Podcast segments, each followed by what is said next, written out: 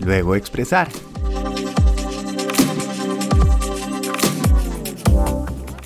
Es hora de estirar esos brazos lo que más podamos, dibujarnos una sonrisa en esa carita, desperezarse y empezar ese día con ganas, con apetito.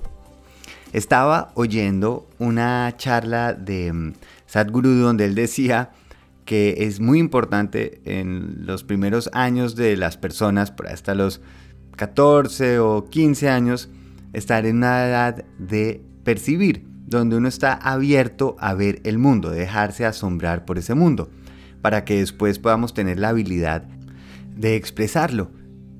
Y me quedó sonando esta idea, me resonó, me llamó la curiosidad.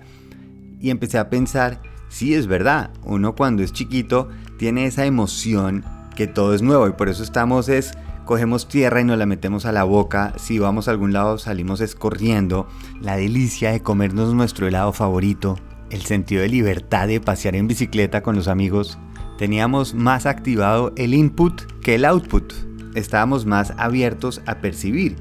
Y gracias a ese aprendizaje, a ese conocimiento, a esa experiencia, luego sabemos qué hacer como con esos fundamentos, como si fueran o notas musicales o ingredientes para la receta o letras para crear esas nuevas palabras. Es la base de nuestra expresión. Oigan, y entonces me queda esta duda, ¿por qué será que esto debe ser solo una etapa de la infancia o hasta la adolescencia?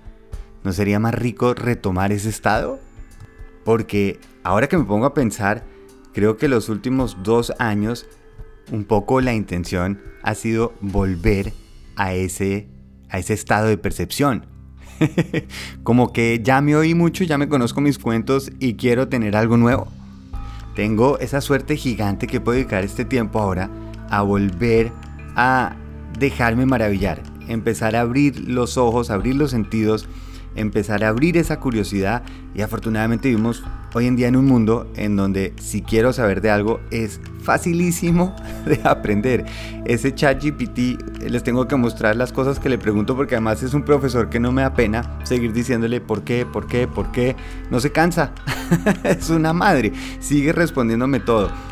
Y no sé si es porque ya la mente se pone más curiosa, los sentidos también. Se abre uno más a ver qué lo puede sorprender. ¿Qué siento nuevo?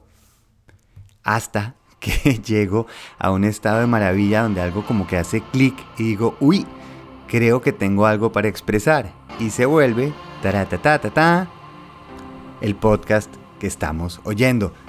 Es necesito compartir esto que sentí y aprendí. Justo ahora tengo la suerte que tengo un primo súper querido que se llama Nicolás y lleva siete meses de viaje por Asia. Ha estado en India, Vietnam, Cambodia, bueno, ha estado por todas partes y es increíble porque la forma en que él ha enfocado ese viaje es, se está abriendo al mundo, a dejarse sorprender, confiando, aprendiendo de las personas, aprendiendo a comer de todo, aprendiendo a dormir en donde sea y Nico es de estos primos que uno quiere mucho, pero nos llevamos 13 años de diferencia. Así que la comunicación no ha sido una cosa constante. Me quedé la última vez en que hablé con él, podrían haber sido hace 5 años tal vez. Y ver ese cambio que ha surgido en él, como esa percepción del mundo, literalmente del mundo, cómo se vuelve una expresión en la persona que es ahora, es increíble. Eso en sí ya es un viaje. Y tal vez en eso quisiera hacer énfasis.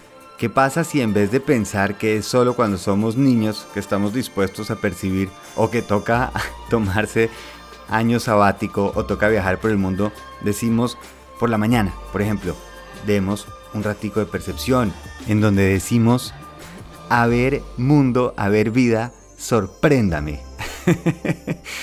Invádeme con tu power para volver a percibir volver a sentir que tenemos algo nuevo para expresar algo nuevo. Porque hay estudios que dicen que a los 35 años el 90% de los pensamientos son los mismos. Estamos como en un estado de repetición, en algo que tengamos una capacidad de predicción. Pero ¿qué podría suceder si dejamos que nuevas ideas lleguen, algo inesperado suceda. Y la magia de todo esto es que precisamente no se trata de hacer, sino todo lo contrario. Si constantemente estoy hablando, pues no puedo oír. Si estoy decidiendo todo el tiempo que quiero ver, no me puedo sorprender. Si quiero tratar de predecir qué voy a sentir, no me va a llegar una sensación nueva. Percibir es, mejor dicho, quitarnos de en medio. Quitarme esas gafas de color que me hace filtrar el mundo alrededor mío y simplemente estar presente, dejarme maravillar. Y con absoluta seguridad, si algo llego nuevo a sentir, algo nuevo voy a querer expresar. Hoy hagámonos ese regalo. De puro adorados, de puros bacanes decimos de mí para mí y nos tomamos un ratico únicamente para abrir esos sentidos, liberar esa curiosidad. Y porfa, cuando tengan algo para expresar, ahí está la sección de comentarios. Me encanta oírlos. Un muy feliz viaje.